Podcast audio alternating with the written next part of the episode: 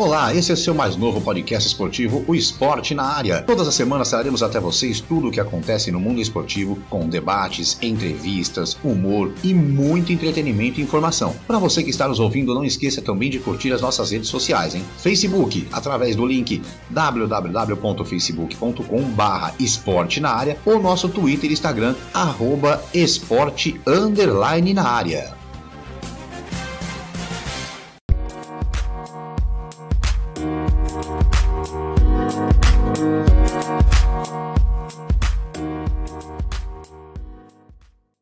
Olá, eu sou Márcio Romão, seja muito bem-vindo, seja muito bem-vinda a mais um episódio do nosso podcast Esporte na Área. Já estamos a postos aqui, ó, eu, juntamente com os meus amigos Kleber Scott e Marcelo de Mello, para trazermos a você mais um programa com participação especial. Lembrando que você pode sempre nos acompanhar pelo seu tocador de podcast preferido e não se esqueça de nos seguir também. Hein? Você pode fazer parte do nosso podcast mandando seu recado, até dando ideias de pautas para o nosso programa. É só acessar a página www.facebook.com/esporte na área ou nosso Twitter e o Instagram pelo arroba esporte underline na área. Eu vou começar aqui dando meu bom dia, boa tarde, boa noite, Marcelo de Mello. Bom dia, boa tarde, boa noite, Kleber, Márcio, amigos do esporte na área.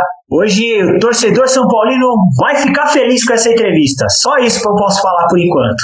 É isso aí. Bom dia, boa tarde, boa noite, Cleven Scott. Bom dia, boa tarde, boa noite, Márcio, é, Marcelo de Mello, ouvintes do nosso podcast. Logo, logo, 2021 estaremos também no YouTube, também arrebentando a Procura Balão. Hoje o personagem é um cara especial. A nação São Paulina adora. E olha, o Sul aqui está mostrando muito dele também. Eu que estou em Joinville aqui, o Sul está adorando o homem, hein? É, torcedor de São Paulo, torcedor do Juventude, vai ficar feliz hoje. No episódio de hoje a gente recebe ele, que é nascido em Bragança Paulista, interior de São Paulo, no dia 17 de setembro de 65. Começou sua carreira pelo Bragantino, depois se transferiu para o São Paulo, onde foi campeão pela Libertadores América 92, aliás, bicampeão da Libertadores América 92-93 e do Mundial Interclubes em 92. Olha, como jogador, ele foi campeão. Vamos lá. Paulista, 85 e 92. Libertadores da América, 92-93. Interclubes 92. Pelo Bragantino Bragantino, campeão brasileiro da Série B em 89, campeão paulista em 90, campeão mexicano em 96 pelo Cruz Azul, brasileiro Série B 97, Copa Sul Minas 2000 pelo América Mineiro, Hoje ele é treinador do Juventude do Rio Grande do Sul, da Série B do Campeonato Brasileiro. Bom dia, boa tarde, boa noite, Luiz Carlos de Oliveira Preto, ou simplesmente Pintado. Bom dia, boa tarde, boa noite, seja bem-vindo ao Esporte na Área. Bom dia, boa tarde, boa noite, Márcio, Kleber, Marcelo, feliz de estar com vocês aqui. É isso aí. Bom, Pintado, vou fazer a primeira pergunta aqui. Aquele menino que começou no Bragantino, foi para o São Paulo com 19 anos, teve durante aquela ida para o São Paulo, teve empréstimo para o Taubaté, para o Bragantino, aí depois voltou e se firmou no São Paulo e para ser multicampeão como você foi. Aquele menino sonhava um dia ser técnico ou só sonhava em tentar ser jogador de futebol? É interessante essa pergunta, Márcio. Na verdade, eu fui para o São Paulo com 17 anos, né? Eu ainda era, era juniores, era o meu último ano de juniores. É, eu cheguei ao, com 17 anos, foi meu primeiro contrato profissional em São Paulo. Já em seguida é, eu consegui permanecer trabalhando ali mais um ano e alguma coisa. Aí saí por empréstimo para amadurecer, para aprender um pouco, foi tudo muito rápido na minha vida. Ainda assim, é, as coisas aconteceram porque eu sempre sonhei com isso, né? Para mim foi algo que eu persegui muito durante toda a minha vida. É, o futebol estava muito presente e virar treinador foi foi questão de tempo, né? As coisas foram acontecendo naturalmente. Eu sempre tive muito próximo das comissões técnicas que eu trabalhei, tanto com Vanderlei Luxemburgo, Carlos Alberto Parreira, Zagallo, é, seu Tele mesmo, Sininho. Sempre tive muita curiosidade, né, para saber como eles faziam, como eles planejavam as coisas. E fico feliz por estar tá, por estar tá seguindo esse caminho. Ô, Pintado, primeiramente é um prazer ter você no nosso programa. Pintado, entramos em contato com ele, se dispôs a fazer o programa Esporte na Área, é um programa novo, mas que, graças a Deus, está indo muito bem no podcast. Em 2021 estaremos no YouTube. Pintado, eu queria falar mais do momento do Pintado hoje, do Juventude. Né? O Juventude enfrentou na semana passada o Grêmio, na Arena, Arena Grêmio, perdeu de 1 a 0 jogo muito pegado Um jogo que o, que o Juventude se comportou muito bem, né? O, o, artilheiro do time, né? O Breno, perdeu um gol ali inacreditável. Vocês poderiam ter saído com um estado bem melhor. E na quinta-feira você enfrenta o Grêmio em casa. Qual a expectativa para esse jogo? Vai ter alguma surpresinha aí pro Renato Gaúcho? O que a gente tem trabalhado muito, né, é, é, tentando fazer com que a nossa equipe jogue sempre da mesma maneira, com a mesma intensidade, é, com uma maneira ofensiva, que hoje, hoje nós somos a equipe é, que tem mais gols dentro da, da Série B, nós temos o artilheiro da competição, nós somos a equipe que mais cria situações de gol dentro dos jogos. Essa é uma característica, um padrão da nossa equipe, não vai ser agora que a gente vai mudar, é, que é importante que nós vamos enfrentar uma grande equipe, nós já mostramos que também temos uma boa equipe, eu acho que a gente vai, vai ser um jogo muito agradável para quem assistir e para nós fica um sabor especial, né? A gente vai sim tentar surpreender o Grêmio é um jogo muito difícil. Legal, Pintado, prazer em falar contigo. É, bom, a pandemia, querendo ou não, assolou todos os clubes esse ano, né? A gente está vendo os clubes da Série A aí com dificuldades financeiras. E aí eu queria saber como, como que o, querendo ou não, Juventude não tem o, vamos dizer, o status ou pelo menos a notoriedade que os clubes da Série A têm. Então, como que está sendo essa situação para o Juventude? Como que o Juventude está lidando com essa questão da pandemia?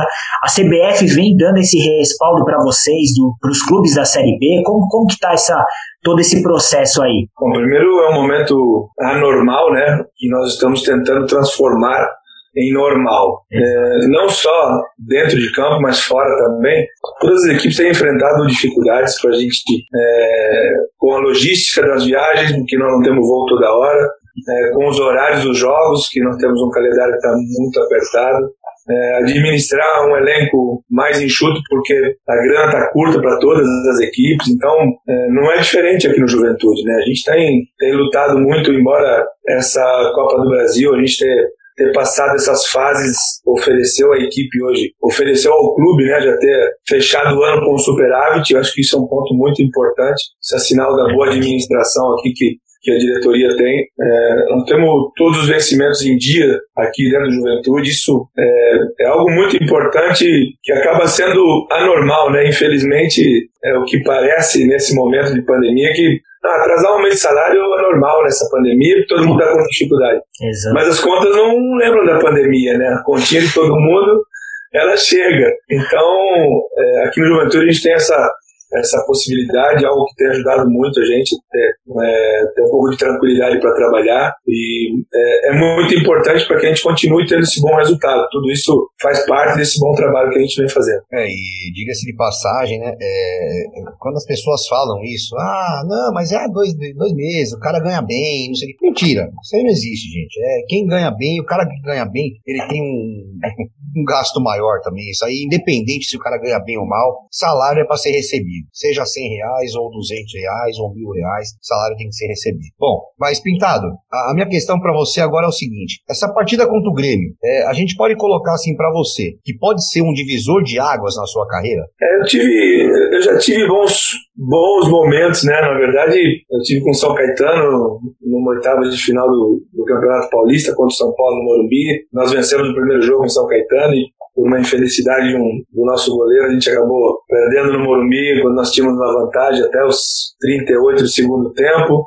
É, eu tive com, com o Figueirense agora, né, um momento muito especial, depois de tanta dificuldade que o Figueirense, aí o Kleber acho que sabe bem dessa história, é verdade. Fazendo um milagre aí que foi algo é, que fica muito marcado para mim. É, eu já venci o Palmeiras dentro do, do, da arena do Palmeiras, também com o São Caetano. Eu, eu sei muito bem as dificuldades que a gente vai enfrentar para jogar contra uma grande equipe. E é sempre para nós muito importante, né? Para a gente que busca visibilidade, você enfrentar e fazer um bom jogo e conseguir bons resultados contra grandes equipes é, é muito importante sempre. É, até o Marcelo Pintado perguntou referente ao, ao, à estrutura do, do, Juventude, né? O jornalista Mauro César, nosso companheiro Mauro César da SPN da UOL, ele fez uma, um, um levantamento onde ele apontou que os primeiros, uh, primeiro colocado que é a Chapecoense, ela tem uma folha de pagamento de um milhão de reais, né? O segundo colocado, que é o Cuiabá, tem a mesma folha de pagamento do Juventude, que é 200 mil reais mensais. E o América, do Lisca, 500 mil reais. Dá para se fazer futebol com pouco dinheiro? Também em clube grande? Ou não dá? O que você pensa sobre isso, Pintado? Não, primeiro que esses números aí não, não tá correto, não. Eu acho que é, não é verdade que, que o, o, a Chapecoense tem um milhão, acho que é um pouco mais. É, o Cuiabá Aqui também. Está é um... contando, tá contando só o pagamento de CLT, CLT. Sem, sem, a, sem a comissão técnica, tá? É, mas, mas aí, aí, Kleber, tem CLT, tem direito de arena, tem. Não, não, não. Mas aqui o levantamento do Mauro César foi só CLT, sem os salários de comissão técnica. É, é não, é, é que eu estou dizendo, não são números reais, né? A gente, uh, dos seis primeiros colocados, a folha de pagamento mais baixa é a do Juventude. A Ponte tem um valor maior de um milhão para cima, é, Cuiabá e Chapecoense também está é, na nossa frente. Então, a gente tem, sim. Qual é a folha hoje da juventude pintada? Máximo 650 mil, com tudo. Então é bem mais. Com, é bem mais. tudo, com direito ah, de tá. com tudo que você pode imaginar com a comissão técnica.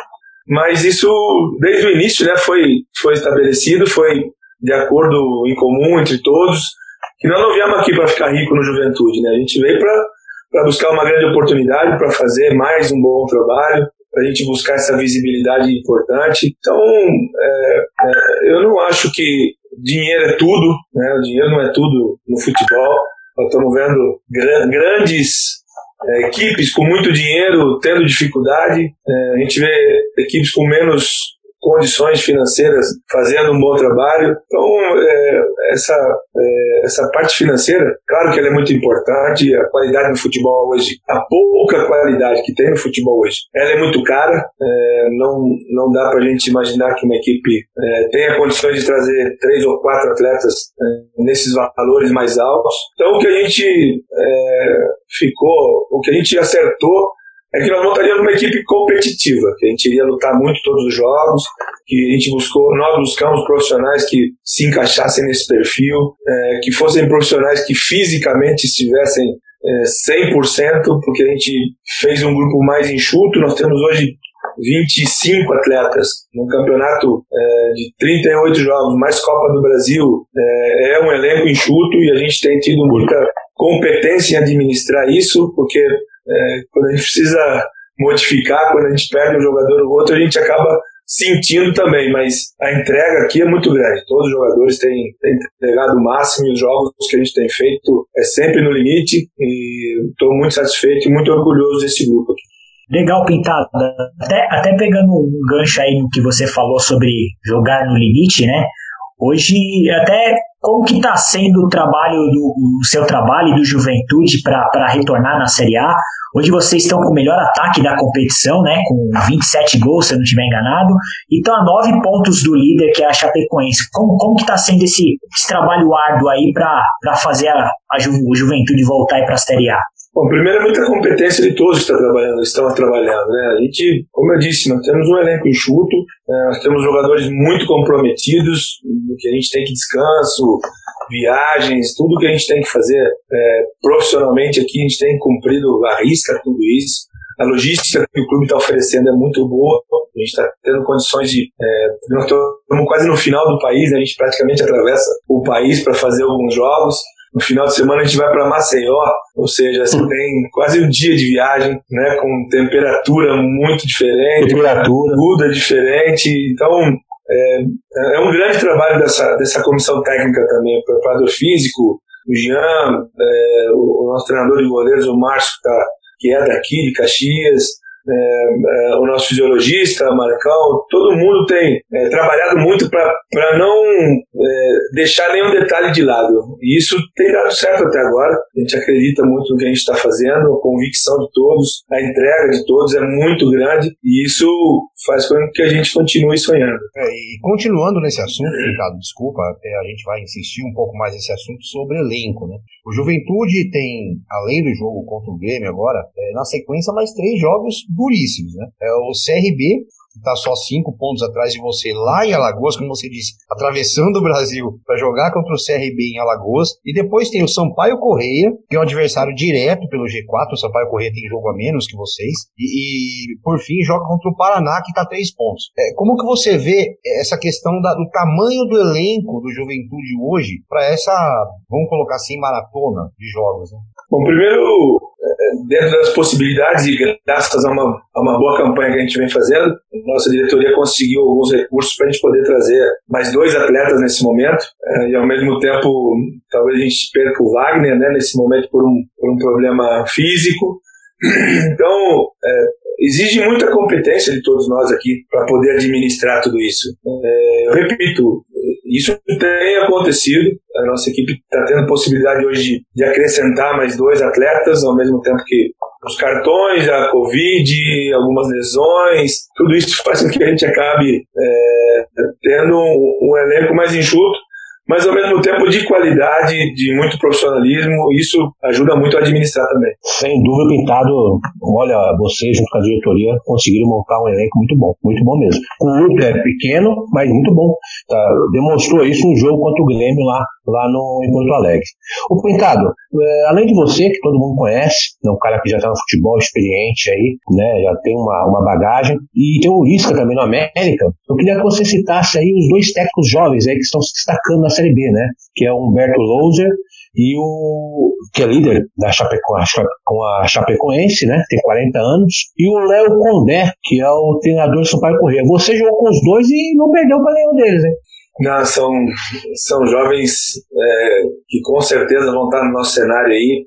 Em vez de a gente apostar em venezuelano, vamos apostar nesses jovens que são profissionais que podem e que vão ser né, o futuro do nosso futebol que o risco é muito menor. Claro que talvez a moda seja, né, você trazer um profissional de fora e eu sou, sou a favor, acho muito legal de ter esses estrangeiros de muita qualidade, estrangeiros que a gente conheça o trabalho. Top, né? é, se você conhece o trabalho do profissional, não importa se ele é estrangeiro, se ele é brasileiro, é, se ele é de outro planeta, o importante é que você tem informações do que você quer pro teu time. Eu duvido que Palmeiras, duvido que Vasco, eu duvido que Botafogo tenha visto um treinamento desses profissionais que estão chegando. Então, é, vai na moda, vai para que a torcida é, entre, Cala a boca, né? Vai porque a, a imprensa vai achar um outro, é, uma outra maneira de discutir, já tira do, do colo dos dirigentes essa situação.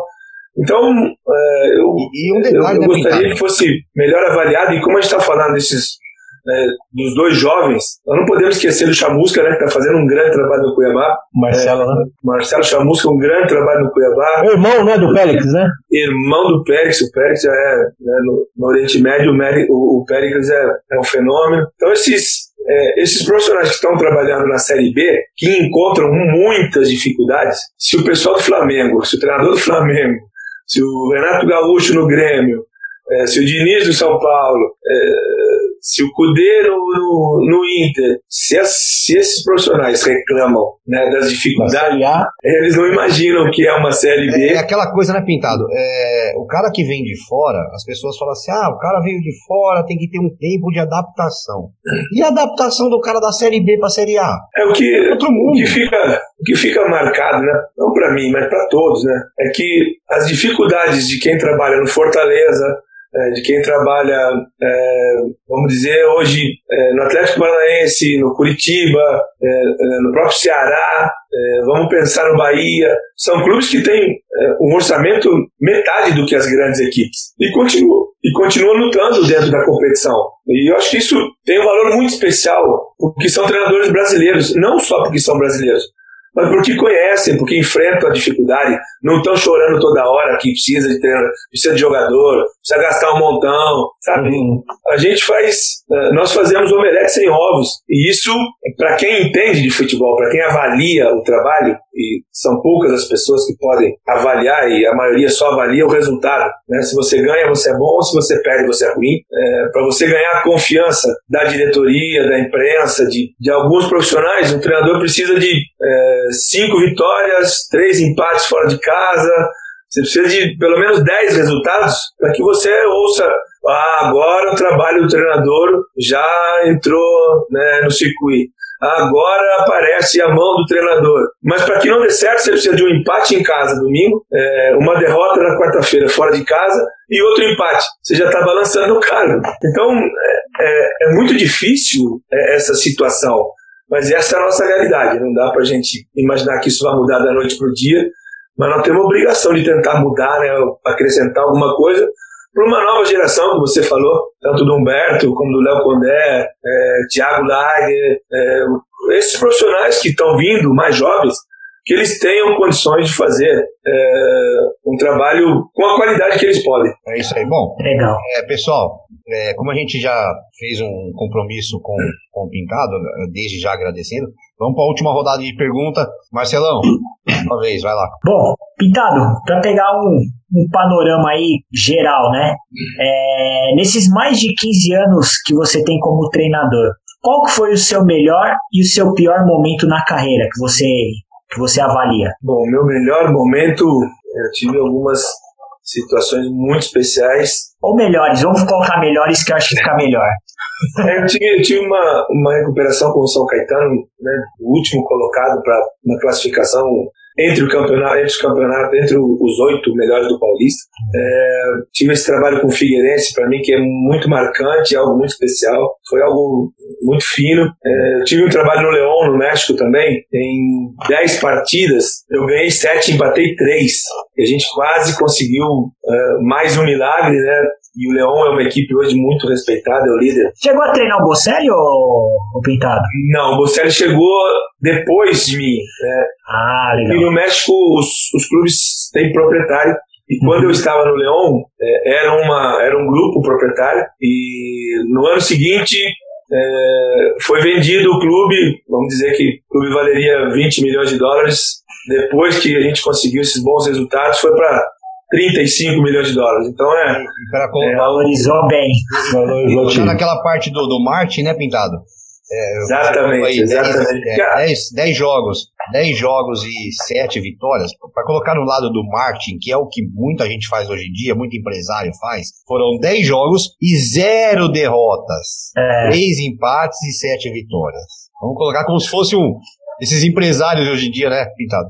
É o que fica, é, como eu disse, se a gente for friamente nos números, você vai falar que sim, realmente são bons números, que tudo isso foi maravilhoso, espetacular, mas além disso, né, a gente e, e, o valor da marca ela aparece, né? O, o que nós agregamos à, à marca Leon, é, nada menos que 15 milhões de dólares é bom dinheiro para para qualquer equipe, para qualquer clube, qualquer lugar do mundo. Então, é, vai muito além, né, do, do trabalho da gente, vai muito além do que é, o gol do nosso atacante vai além do nosso é, do nosso é, é, o nosso trabalho ele tem ele tem uma o treinador tem uma responsabilidade muito grande porque mexe com o ativo do clube. Atletas que não é, não estariam né, jogando ou que estavam em baixa você acaba recuperando e trazendo para o mercado um valor especial, tudo isso é responsabilidade do treinador e é difícil você fazer isso em pouco tempo. Ricardo, é, eu queria que você falasse do, do atacante Breno, né? O Breno Lopes, você citou agora há pouquinho, falando que é um artilheiro, né? Ao lado aí do Caio Dantas, do Sampaio Correia. Fala um pouquinho desse jogador aí para o grande público é, conhecendo um pouquinho. O Breno é um jovem, né? Eu, eu conheci lá no Figueirense, naquele momento naquele momento complicadíssimo. Foi, foi um, um, achado assim, muito importante por todos que estavam trabalhando lá. É, o Breno já havia participado, já havia jogado aqui, jogado não, ele veio para o banco aqui na Série C do, é, com Juventude, mas eu, eu costumo analisar o atleta pelas características, né, pelas valências que, que, o atleta tem. Não só pelo momento, porque de repente ele tem muita velocidade, muita habilidade, e o momento é de desconfiança, a equipe não passa por um bom momento. Eu não, eu não avalio o jogador só é, porque ele ou esse momento ele está fazendo muito gol, o Breno hoje é o artilheiro, ele é... Não, a gente, eu costumo olhar e pensar é, no futuro desse atleta, o que ele pode evoluir. Qual é a margem de crescimento desse atleta? Ou ele já é um atleta, um atleta que bateu no teto e não consegue mais evoluir, não vai acrescentar. A gente pode dar treino todo dia para ele que ele não vai melhorar. E o Breno é um atleta que tem muito a evoluir, tem muito a crescer. É um jovem que tem para um atacante, para que o futebol, né, o futebol atual, o futebol moderno exige, é, o Breno hoje é um jogador muito interessante que já tem proposta de outros grandes clubes aí do Brasil. É, Pintado, a gente vê sempre ah, aquele discurso do se o time tá ganhando de 1 a 0 ele toma um gol aos 45 do segundo tempo e alguém fala assim: ah, saímos com sabor de derrota. Aí tem aquele outro caso, como o seu. No final do jogo teve chance de empatar, mas saiu com a derrota. É, aí eu queria saber, é, eu como leigo de dentro do vestiário, né? Leigo de dentro do vestiário, porque a gente não conhece dentro do vestiário. Seria aquele caso do, em vez de sair com a derrota, sair com assim, tá vendo? Poderíamos fazer? É, eu costumo trabalhar isso durante a semana, viu, Márcio? Porque no momento do jogo é, é muito é, é, muito apertado, né, para você exigir alguma coisa, para você cobrar alguma coisa. Então, eu prefiro treinar durante a semana e eu estou sempre discutindo todos os trabalhos que eu faço. É, é, todos os trabalhos têm um objetivo. Eu não, não faço finalização. Então, desculpa, não é questão de cobrança. Seria assim de, de encorajar as pessoas. Eu falo assim, tá vendo? A gente poderia ter feito, a gente poderia ter ganho, a gente poderia ter essa coisa. É, é que isso vem de encontro ao que eu faço durante a semana, mas eu encorajo os meus atletas, eu cobro os meus atletas durante a semana nos treinamentos, para que se torne um hábito. Se eu faço isso toda semana, é, se eu cobro o atleta toda semana, no dia do jogo ele já vai ter é, é, essa ideia né, de que cada jogada é decisiva, é, a jogada que a gente não imagina, ah, não vai acontecer, não vou ter um, uma chance tão fácil assim.